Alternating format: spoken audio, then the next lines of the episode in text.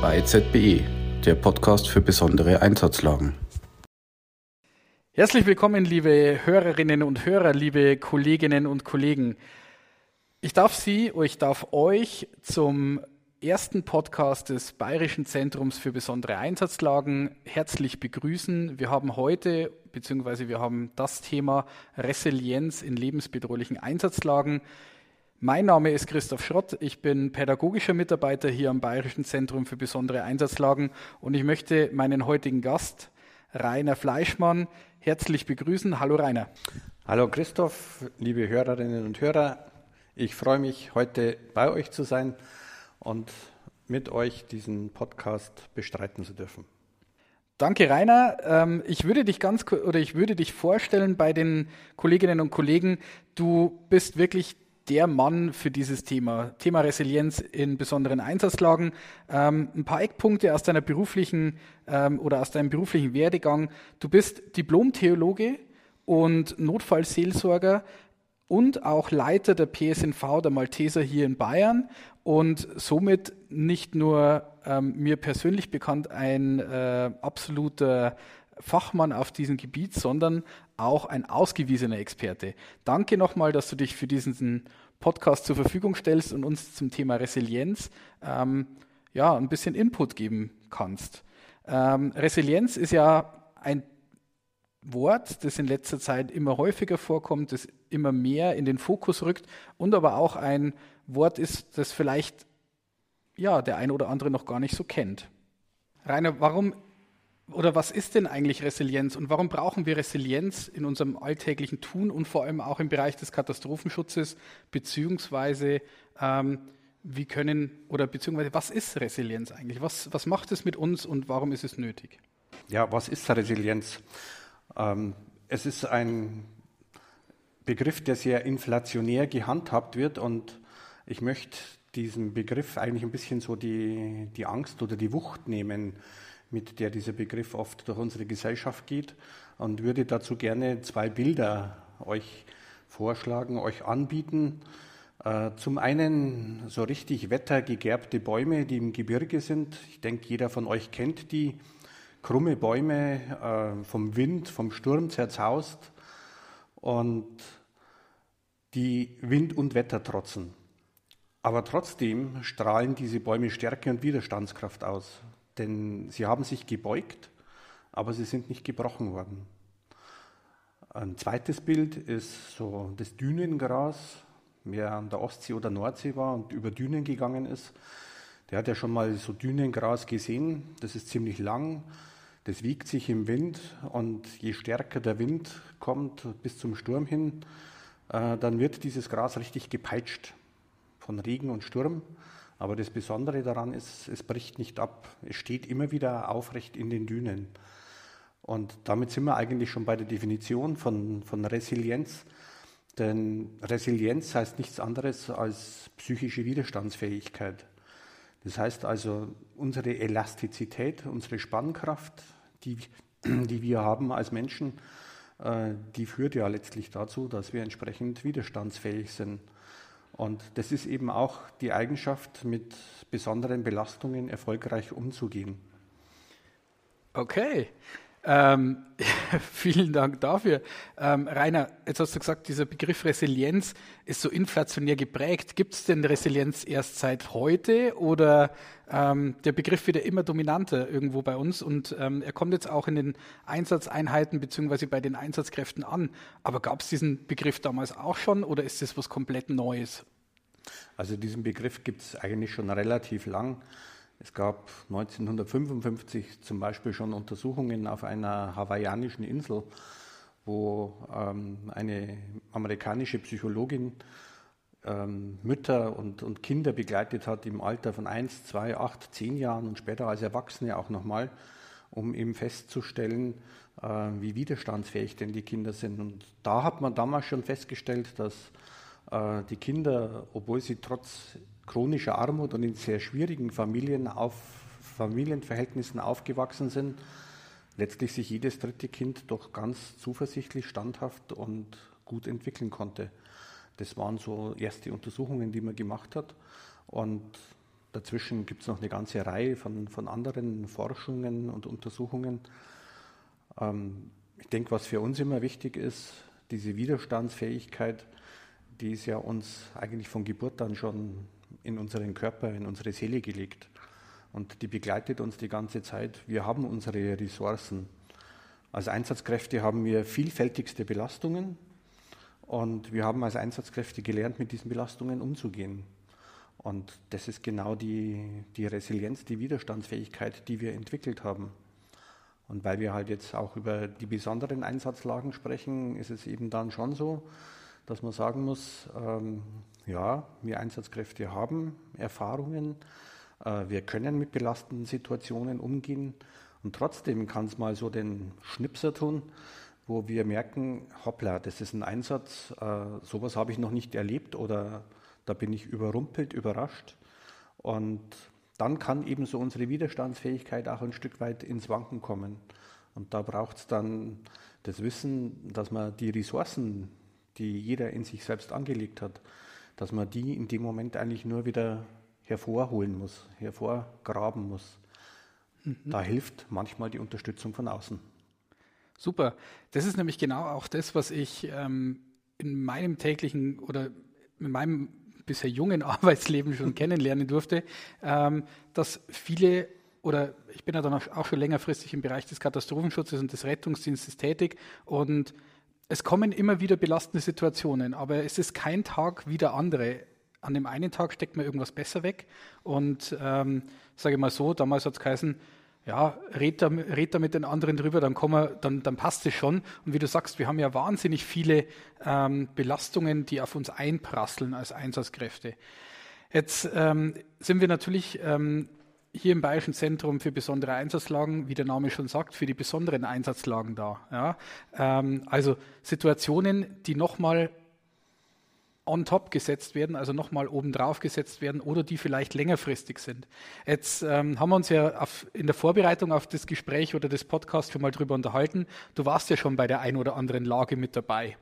Ähm, wir würden es jetzt so machen, dass du die Lage vor Ort ähm, kurz darstellst und wir dann anhand dieses Beispiels, wie du es ja live erlebt hast, ähm, den Begriff Resilienz nochmal ein bisschen aufarbeiten und vielleicht auch Maßnahmen bzw. Gefahren ähm, herausarbeiten. Ähm, bei welchen Einsätzen warst du denn mit dabei oder was ist denn so ein Einsatz, wo du sagst, der war wirklich belastend für dich oder vielleicht oder für die oder für alle eingesetzten Einsatzkräfte? Also wir haben in, in Bayern 2013, 2016 zwei große Einsatzlagen gehabt, gehabt, die immer mit Hochwasser zu tun hatten. Und da war ich jeweils für den Bereich PSNV zuständig. Ähm, das Besondere an diesen Einsätzen waren, ähm, zum einen, es waren Katastropheneinsätze und es ist ein Katastrophenfall über mehrere Wochen jeweils ausgerufen worden. Das ist natürlich schon mal eine, eine Grundbelastung. Ähm, ein Einsatz, der sich über Wochen hinsieht, ähm, der hebt einfach den, den Stresslevel bei, bei allen Einsatzkräften. Wir haben im Bereich dieser Einsätze eben festgestellt, dass die, die Einsatzkräfte alle sehr gut ausgebildet sind, sehr gut geschult sind, aber wenn sie dann langfristig in solchen Einsätzen drinnen sind, dann kann es halt sehr schnell passieren, dass man seine Grenzen überschreitet. Und das hatten wir leider etliche Male feststellen müssen. Nur so ein, ein zwei Beispiele, was da passiert ist. Ähm, wir hatten mit Einsatzkräften gesprochen, die in Deckendorf in dem Hochwassergebiet standen mit ihren LKWs und den, den Pumpen, die Schmutzwasser nach Öl, stinkendes Wasser abgepumpt haben. Und da war eine häufige Rückmeldung von denen, ähm, ich liege hinten auf dem LKW drauf, ich bin Tag und Nacht bei dieser Pumpe. Das heißt, ich höre nur noch die Pumpe, ich rieche nur noch Öl. Selbst wenn ich aus dem Einsatzgebiet rausgehe, alles, was ich anfasse, alles, was ich esse, stinkt nach Öl. Und mhm. das sind so klassische Beispiele für, da ist zu viel Belastung da. Mhm. Da braucht es äh, entsprechend Gegenmittel. Und ein so ein klassisches Gegenmittel ist, dass man Einsatzkräfte halt in solchen Situationen regelmäßig aus dem Einsatzgebiet wirklich herausnimmt, in Ruhephasen wieder reinsetzt, damit sie einfach auch wieder was anderes wahrnehmen. Für mich als Leiter PSNV war das einschneidendste Ereignis, äh, dass ich gemerkt habe, wenn ich abends aus Deckendorf rausfahre, zum Schlafen nach Hause gefahren bin, ähm, da habe ich einen Sonnenuntergang vor mir gehabt, da habe ich andere Bilder wieder gehabt. Und dann bin mhm. ich am nächsten Tag wieder frisch in den Einsatz gegangen. Kollegen, die unten geblieben sind, die haben sich immer mehr zugeschüttet mit diesen Bildern, mit diesen Geräuschen. Das Fahren von Fahrzeugen mit Sondersignalen über drei Wochen lang, das hat auch bei der Bevölkerung was Negatives ausgelöst. Die konnten nicht mehr schlafen, weil immer Sondersignal zu hören war. Mhm. Und bei Einsatzkräften war es eben auch so, dass die von der Belastung her schon ganz massiv gestiegen sind, weil nicht regelmäßig ausgetauscht wurde. Jetzt hast du ja gesagt, ähm, also einer dieser Punkte, der sich negativ auf unsere Widerstandsfähigkeit mhm. auswirkt, also auf die Resilienz von uns Einsatzkräften, ist jetzt schon mal so ein längerfristiger Einsatz. Mhm. Jetzt ist ja eine Besonderheit eben von solchen besonderen Einsatzlagen oder lebensbedrohlichen Einsatzlagen, dass es Situationen sind, die eben von vornherein wahrscheinlich schon längerfristig angesetzt sind. Was würdest du denn sagen, was sind denn noch so negative ähm, Aspekte, die uns in unserer Widerstandsfähigkeit beeinflussen? Mm, eigentlich jeder Einsatz, der zu viel, zu schnell und zu heftig ist. Also der uns ein Stück weit aus unserer gewohnten Routine als Einsatzkraft rausbringt. Mhm. Und wenn ich dann ähm, noch entsprechend vorbelastet bin. Das heißt, wenn, wenn mein Einsatzfass, wo ich alles drinnen habe, äh, schon gut gefüllt ist, weil vielleicht in 14 Tagen der Urlaub ansteht, dann bin ich äh, wesentlich brüchiger von, von meiner Tätigkeit. Ähm, dann kann ich nicht so, so gut arbeiten, als wenn ich frisch aus dem Urlaub komme. Mhm. Da bin ich erholt, da habe ich mehr Widerstandsfähigkeit wieder, da habe ich mein, meinen Tank wieder aufgefüllt. Und in anderen Situationen ist es halt so, dass der Tank vielleicht schon auf Reserve fährt und dann kommt ein besonderes belastendes Ereignis noch drauf und dann ist plötzlich die Reserve weg. Mhm. Also das ist tatsächlich auch was ich, ähm, etwas, was ich kennenlernen durfte oder musste, ähm, dass nicht jeder Tag gleich ist, sondern dass es einen Unterschied macht, ähm, wie ich mich selber fühle. Wie bin ich eigentlich gerade im Moment drauf? Ähm, Jetzt hast du schon super toll dargestellt, was denn so Einfluss darauf hat. Also so diese ganzen akustischen, optischen Reize, die uns treffen und natürlich auch die Zeit, unter denen ich ausgesetzt bin. Ich denke, es macht einen Unterschied, ob ich, ähm, sage mal, 20 Minuten auf der Autobahn zur Verkehrsabsicherung stehe oder ob ich einfach da ähm, drei Stunden, vier Stunden, vielleicht einen ganzen Tag lang dastehe. Jetzt hast du schon gesagt, es gibt Möglichkeiten oder wie erkenne ich denn, dass ich vielleicht an meine Grenzen kommen könnte ähm, in der Situation im Einsatz oder vielleicht auch schon davor. Was gibt es denn da für Punkte, ähm, wo ich sage, okay, vielleicht sollte ich heute nicht ausrücken oder vielleicht sollte ich mich vorher nochmal darauf vorbereiten? Also das hat ja immer mit uns als, als ganzen Menschen zu tun, mit unserem ganzen sozialen Umfeld. Konkret heißt es, wenn ich jetzt im familiären Umfeld, im Freundeskreis vielleicht schon belastende Situationen habe, Beziehungsprobleme, ein Kind ist krank, die Frau ist krank, es ist ein Unfall passiert ähm, oder ich baue gerade Haus und habe immense, immensen Stress wegen, wegen Hausbau, mhm. ähm, dann sind es schon so, solche Elemente, wo man ein Stück weit eine Stresstreppe hochsteigt. Und dann ist halt der Platz nach oben nicht mehr, nicht mehr so groß, ähm, als wenn ich fest am Boden stehe und viel Platz habe, um mich zu entfalten und meiner Tätigkeit nachzugehen.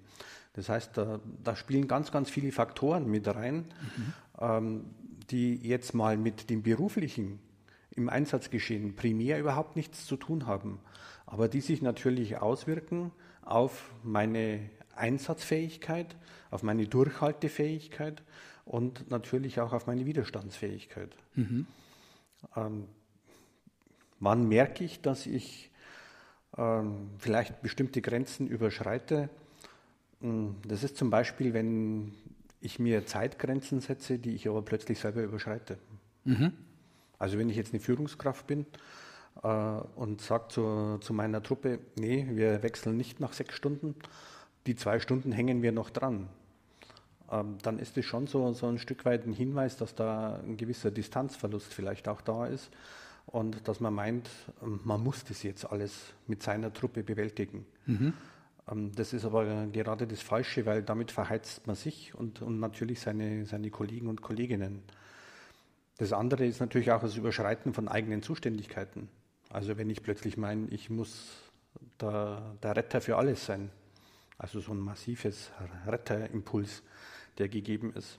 Vielleicht auch, wenn ich äh, ganz massives Mitleid habe. Mhm.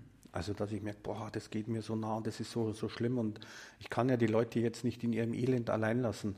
Dann bin ich eigentlich dabei, dass ich so die Seite von, die sichere Seite als Einsatzkraft verlasse und mich auf die Seite der Betroffenen begebe.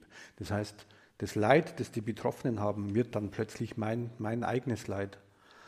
Ähm, das ist so ein typisches äh, Anzeichen für eine emotionale Ansteckung auch. Mhm.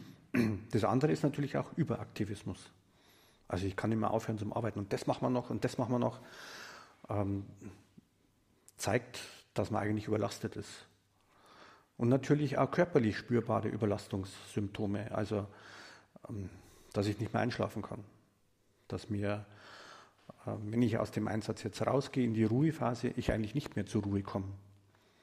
Oder, wie ich es vorhin schon mal so, so genannt habe, die einzelnen Reaktionen, die kommen können, ähm, dass ich Gerüche, obwohl, ich sie, obwohl sie gar nicht mehr vorhanden sind, dass die trotzdem für mich noch total präsent sind mhm. und die mich einfach nicht, nicht loslassen. Auch Bilder, Geräusche, wobei das Haptische, also die, die Gerüche, das, äh, das, das Olfaktorische, das ist einfach das Schlimmste, weil das kann man einfach auch nicht, nicht ändern. Mhm. Ich kann mich aus dem Gebiet rausbewegen, dann sind die Bilder weg. Dann schaue ich mir was anderes an, einen schönen Sonnenuntergang und dann nehme ich ganz was das speichert sich ja im Gehirn. Das ist mhm. ja so ein Wohlfühlfaktor. Nur mit Gerüchen kann ich das nicht machen. Okay. Das nehme ich mit. Jetzt hast du wahnsinnig viele Punkte schon erzählt und, und, und, und gesagt, die sich, ähm, wie man sowas spüren kann, wie sich das auf uns auswirkt und wie wir vielleicht auch schon erkennen können, ähm, wir bewegen uns in eine Richtung, wo wir nicht hinwollen. Jetzt ist es aber natürlich für uns Einsatzkräfte so ein typisches Verhalten zu sagen, ich werde ja alarmiert, weil mich jemand braucht und ich muss dahin, ich will dahin. Ähm, hast du da ein paar Tipps und Tricks, äh, auch ähm, Tipps für Führungskräfte, dass man sagt, okay, ähm, vielleicht ist es sinnvoll, den Kollegen etwas früher rauszunehmen oder vielleicht ähm, gar nicht mit in den Einsatz zu nehmen, weil das ist ja so ein typisches Verhalten von uns der Piepser geht oder das Handy geht und wir rennen und wir setzen uns in das Auto, egal welche Tages-, welche Nachtzeit. Also ich glaube, es gibt ja keinen Einsatz oder keinen Monitor für uns, für unsere Psyche, die sagt, oh, heute ist vielleicht kein guter Tag, dass wir ausrücken. Mhm. Ähm, ist natürlich schwierig, äh, wenn eine Alarmierung kommt, dann Entscheidungen zu treffen, die nehme ich mit, die nehme ich nicht mit, vor allem wenn es eine eingeschworene Gruppe ist. Ähm, was aber da als sich sehr hilfreich erwiesen hat, ist, wenn das so eine eingeschworene eine Truppe ist, dann geht die gemeinsam in den Einsatz rein. Mhm. Aber es gibt ja unterschiedliche Aufgaben. Das heißt, ich kann dann einfach äh, Kollegen, Kolleginnen, die mit draußen sind, vielleicht eine Aufgabe zuweisen, die jetzt nicht direkt im vordersten Feld ist, die nicht so belastend ist von dem, was sie alles aufnehmen, mhm. wo sie aber trotzdem äh, gefordert sind. Das ist schon mal ein, ein, ganz guter Ansatzpunkt. Was man wirklich nicht machen sollte, ist, dass man Einsatzkräften sagt, nee, du bleibst zu Hause. Äh, damit nehme ich ihnen ein Stück weit ihre Entscheidungsfähigkeit und, und stelle sie in gewisser Weise vor anderen bloß. Mhm. Und das ist ja das, was wir als Führungskräfte gerade als, als allerwenigstes wollen. Ähm, ne, wenn eine Einsatzkraft von sich aus sagt, nee, in diesen Einsatz gehe ich nicht mit, mhm. dann ist es aber auch so zu werten und ist es zu akzeptieren und vor allem auch Wert zu schätzen als Zeichen von hochprofessionellem Handeln und Denken. Wenn jemand für sich sagt, nein, das ist mir zu viel, mhm. das zeugt ja auch davon, dass der gut bei sich ist und, und weiß, das sind meine Grenzen, da kann ich nicht weitergehen. Mhm. Super.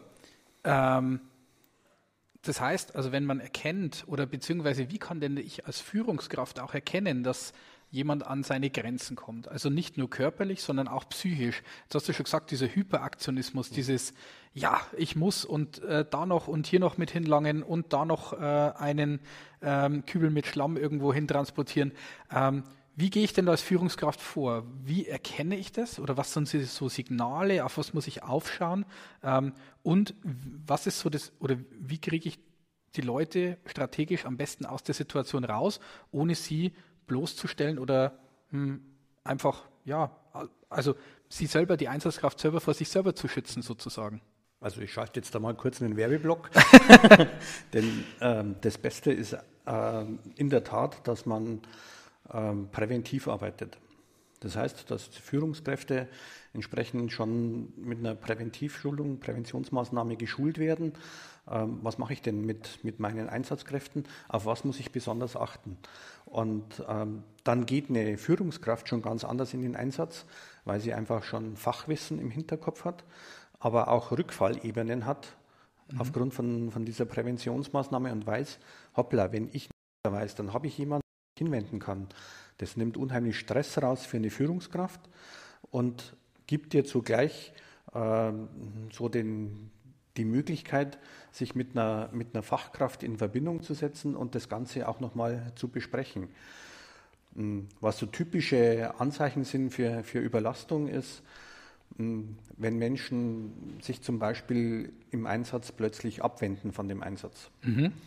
Ähm, wenn sie nicht mehr so leistungsfähig sind, wenn, wenn sich Fehler einschleichen, die sonst nie vorkommen, dann sind es so, so erste Anzeichen dafür, dass einfach die, die Aufmerksamkeit weniger wird, mhm. weil vielleicht Überlastung vorhanden ist.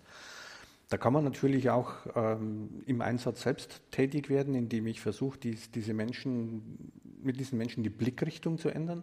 Das heißt mal wirklich, komm, wir wenden uns ab, machen eine 90 oder 180 Grad Drehung, schauen ganz woanders hin, mhm. dann habe ich schon wieder andere Bilder. Und dann komme ich auch wieder ein Stück weit runter auf den Boden. Ein ganz wichtiger Tipp für Führungskräfte ist meines Erachtens, wenn Führungskräfte in Bereitstellungsräume gehen mit ihren mhm. Leuten, dass sie darauf achten, dass dieser Bereitstellungsraum so angelegt ist, dass die Einsatzkräfte und sie selber nicht Blick haben auf die Einsatzstelle. Denn es gibt nichts Schlimmeres als, als Einsatzkraft oder Führungskraft, irgendwo zu stehen, bereit zu sein für den Einsatz, aber dann vielleicht nicht zum Einsatz zu kommen. Mhm.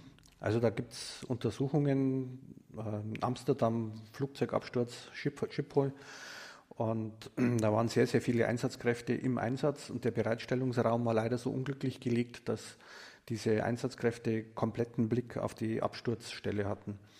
Und die Studie hat ihm dann gezeigt, die Einsatzkräfte, die wirklich vorne dran waren, ähm, die wirklich erschreckliche Bilder und alles mitgenommen haben, aber die haben gearbeitet, die haben was getan. Und alles, was mit Bewegung zu tun hat, wo man aktiv ist, wo man das, was man gelernt hat, einsetzen kann, das sorgt dafür, dass man in solchen Einsätzen äh, weniger Belastung mitnimmt. Die Kräfte, die draußen standen, die stundenlang auf diese Absturzstelle gesehen haben und die zum Schluss nicht zum Einsatz gekommen sind, die waren teilweise höchst belastet, weil sie letztlich die ganze Zeit mit den Füßen geschaut haben. Der Adrenalinspiegel war dauernd hoch, aber sie konnten das Adrenalin nicht abbauen, weil mhm. sie nicht zum Einsatz gekommen sind. Und das ist so im Bezug auf Vorbereitung auf so einen Einsatz was ganz, ganz Wichtiges. Also sagst du, auch die Bereitstellungsräume ähm, sollte man so gestalten, dass man die Leute bewusst aus der Situation rausnimmt, also dass man ähm, in den Bereitstellungsraum fährt, wirklich dort abgeschottet ist, so eine kleine Oase für sich und die Einsatzkräfte zu schaffen. Ähm, wie würdest du denn oder was, was würdest du denn vielleicht konkret noch sagen für so Bereitstellungsräume? Was könnte man dann anbieten der Einsatzkraft, um vielleicht auch aus dieser Situation wieder rauskommen, weil es geht ja nicht immer so schön die Sonne unter, wie bei dir, wie du von Deckendorf nach Hause gefahren bist. Ähm, was könnte man denn konkret machen für die Einsatzkräfte, ähm, dass sie erstens mal wieder runterkommen oder aus der Situation auch wieder rauskommen?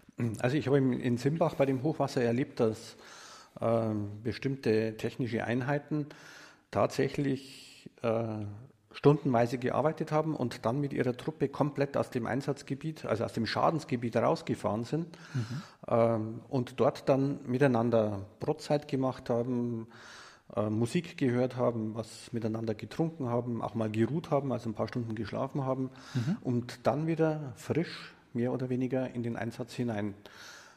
Das schafft man wirklich nur, wenn man ein Stück weit aus diesem Einsatzszenario rauskommt. Mhm. Und das ist das A und O. Ähm, da brauche ich nicht den schönen Sonnenuntergang, da brauche ich einfach nur einen, einen Perspektivenwechsel. Mhm.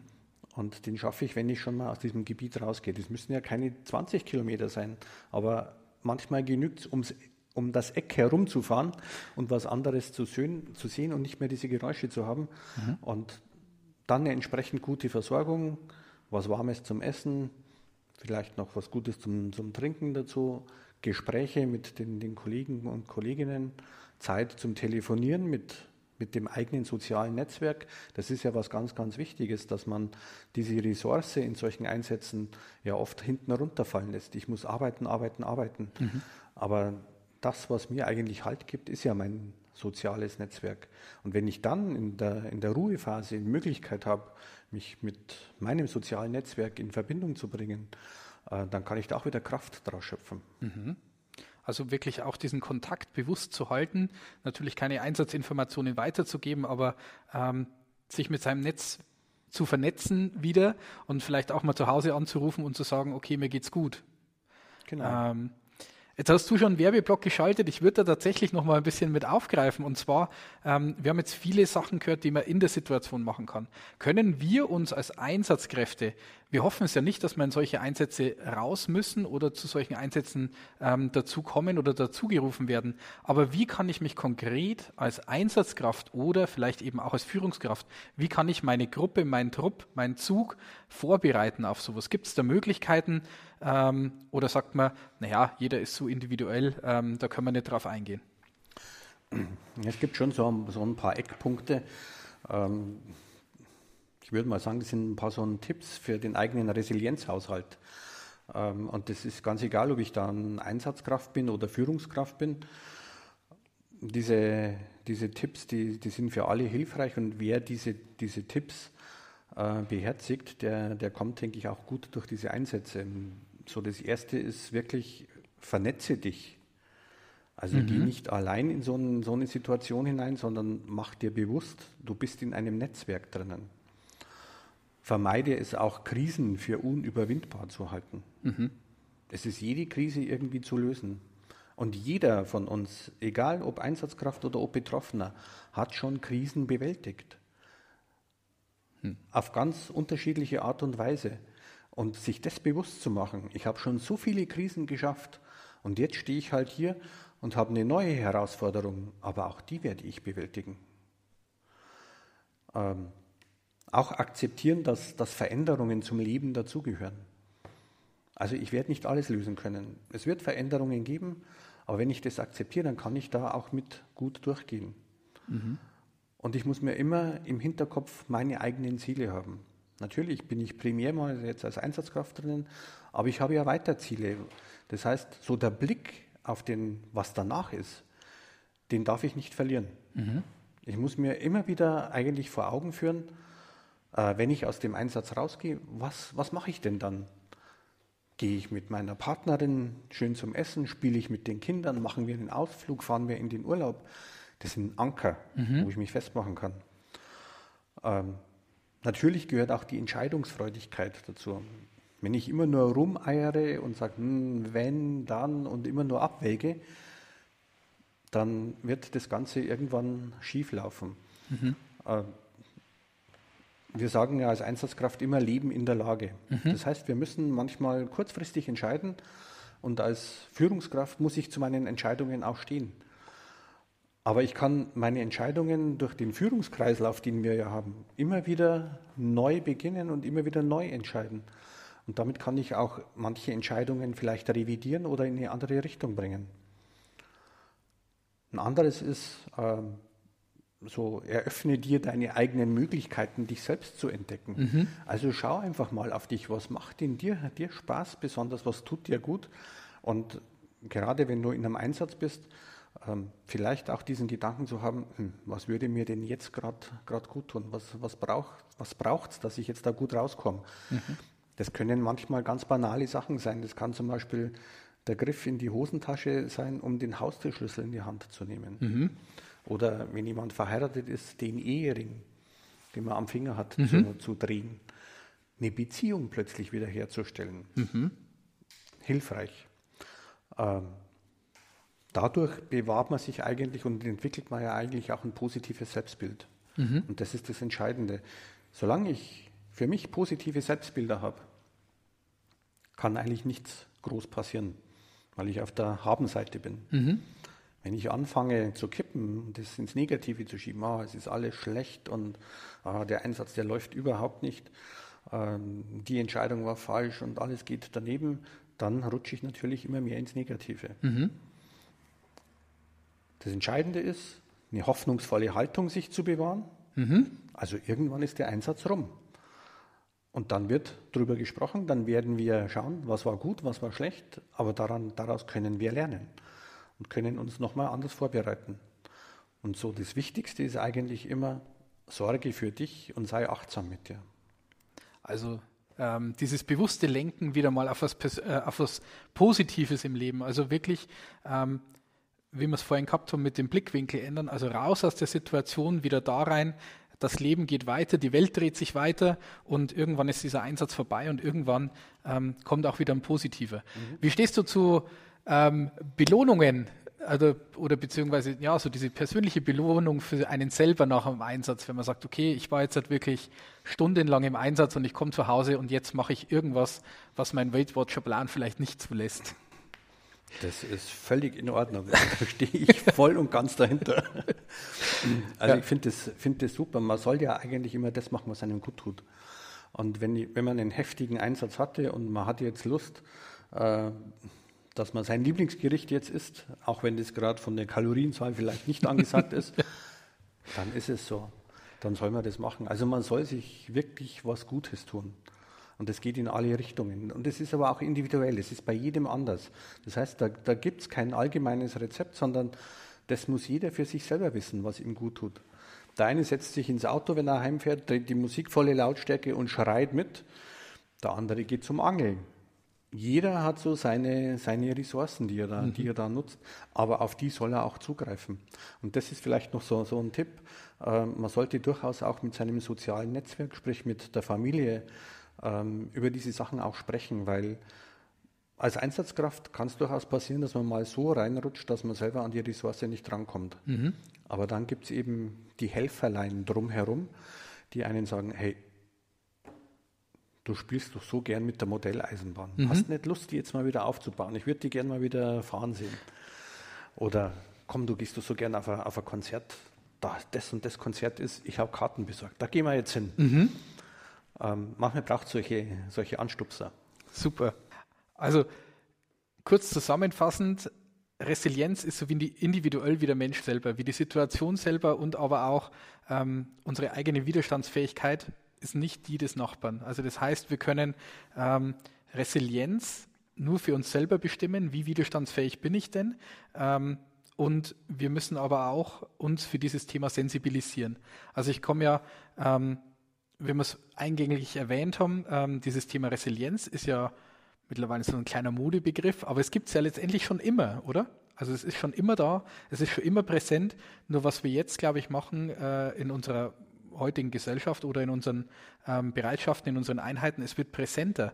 Jetzt hast du vorher ähm, nochmal auf das Thema Deggendorf zurückzukommen ähm, und aber auch, warum dieses Thema präsenter wird oder warum es wichtiger ist. Jetzt hast du was gesagt, ähm, mein Verständnis von Stabsarbeit ist S1 bis S6. Jetzt hast du aber vorhin was erwähnt von einem sogenannten S7. Was, ist, was, was macht denn der eigentlich? Naja, es war in Deckendorf eben so eine ähm, Einsatzsituation, dass man festgestellt hat, das, was sonst eigentlich normal klassisch im Einsatz geschehen ist, das, das reicht nicht. Also man braucht die psychosoziale Notfallversorgung mit dazu. Und dann war es relativ schnell klar, man braucht in, in der FÜGK einen Fachberater, der mit drinnen sitzt. Mhm. Und letztlich äh, die FÜGK ein Stück weit auf bestimmte Punkte hinweist, die man normalerweise im Einsatzgeschehen nicht, nicht so im Blick hat. Also da, da ging es zum Beispiel darum, äh, die FÜGK zu unterstützen bei der Planung, Durchführung von Informationsveranstaltungen für, für Betroffene. Wo mache ich das? Äh, biete ich was, was an? Kaltgetränke. Die Leute hatten ja Haus, hab und Gut verloren. Mhm. Das heißt, wenn ich eine Veranstaltung mache, da war es brütend heiß und es sind keine Getränke da, dann hebe ich ja den Stresslevel. Mhm. Wenn die, die reinkommen, da stehen Kaltgetränke, da steht Obst, da gibt es äh, süße Riegel, dann nimmt es schon mal was von, von der Spannung. Mhm. Und das, solche Sachen sind da zum Beispiel gecoacht worden, aber auch im Umgang mit, mit Wording mit den, den Betroffenen.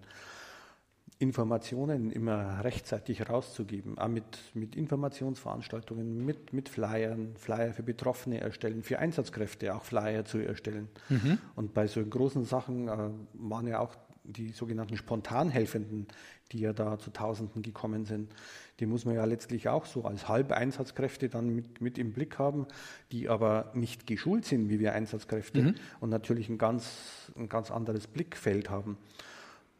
Das sind Sachen, wo der, wo der Fachberater zum, zum Tragen kommt. Und der S7, der sitzt im Stab mit drinnen ja, und bildet natürlich auch seine Einsatzabschnitte. Mhm. Also es war in Deckendorf so, das war in, war in Simbach so, ist bei anderen Großschadenslagen auch so. Äh, mit, mit Abschnittsleitungen äh, sorgt dafür, dass entsprechend Einsatzkräfte mit, mit eingebunden werden, plant den Einsatz. Also nur als Beispiel Deckendorf, da waren 100, knapp 180 Kräfte, die nur für die Betroffenen da waren. Wow. Und die galt es natürlich zu koordinieren. Also die waren nicht 180, waren nicht vor Ort dauernd, sondern das war auch Schichtbetrieb, den man, den man gefahren hat. Und man hat natürlich auch überlegen müssen, was machen wir denn mit denen? Klassische Krisenintervention ist ja in, dem, in so einer Situation nicht möglich. Mhm.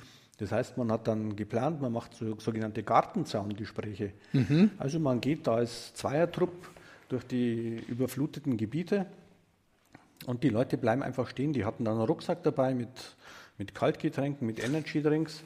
Und die haben es dann denen gegeben und so ist man mit denen ins Gespräch gekommen.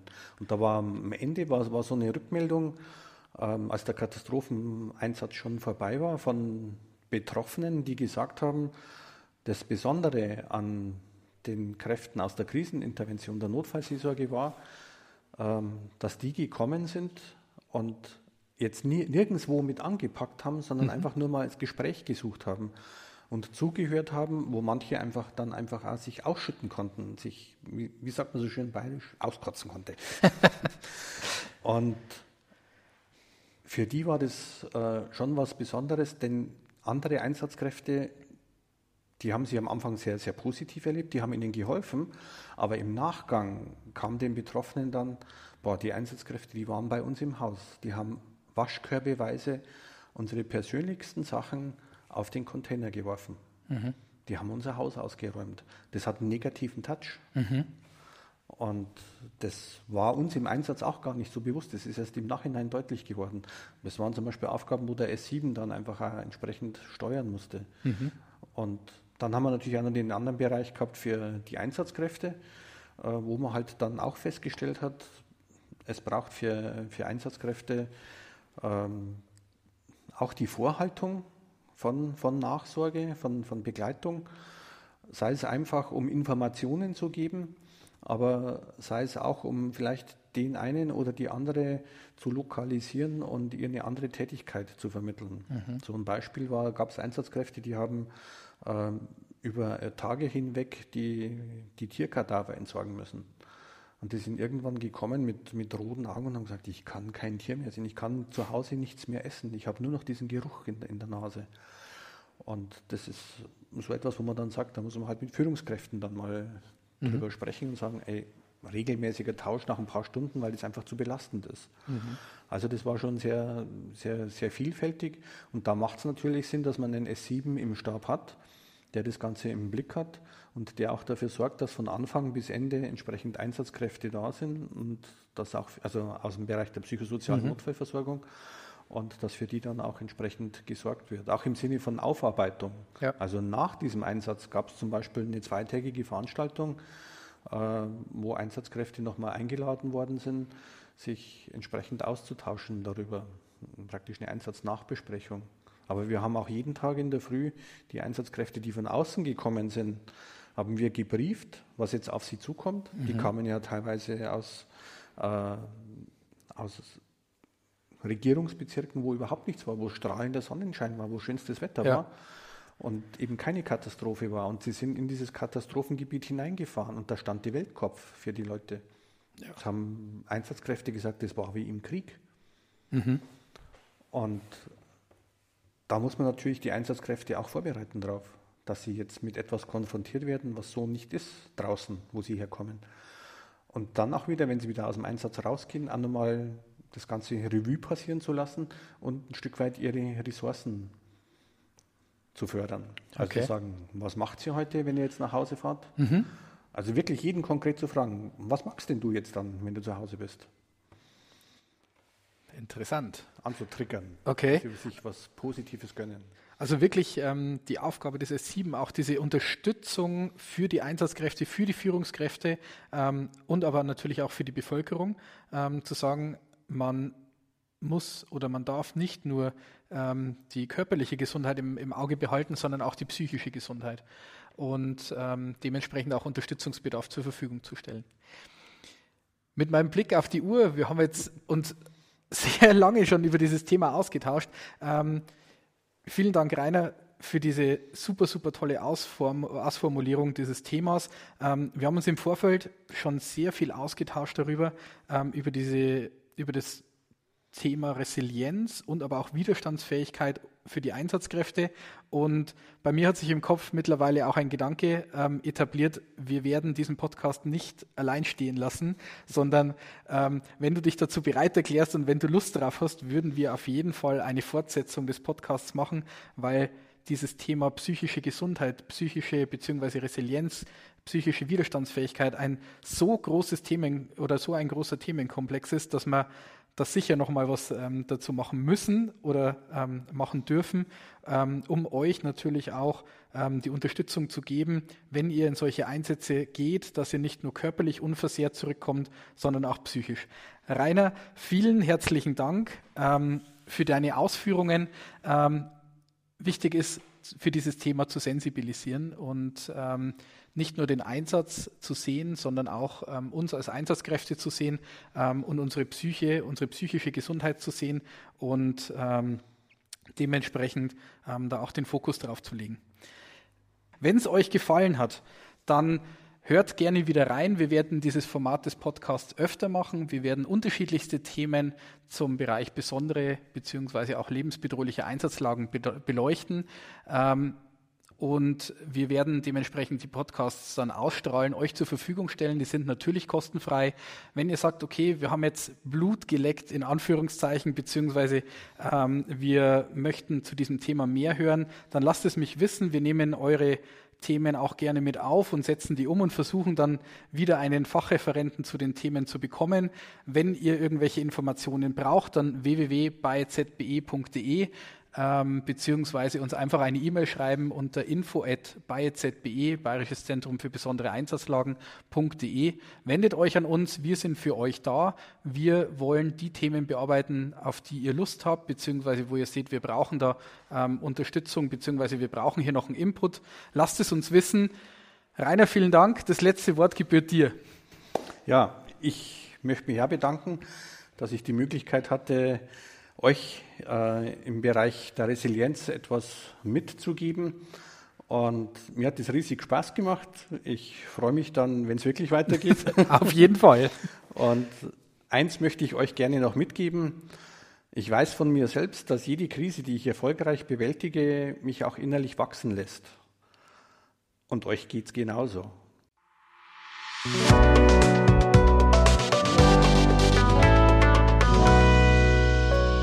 Bei ZBE, der Podcast für besondere Einsatzlagen.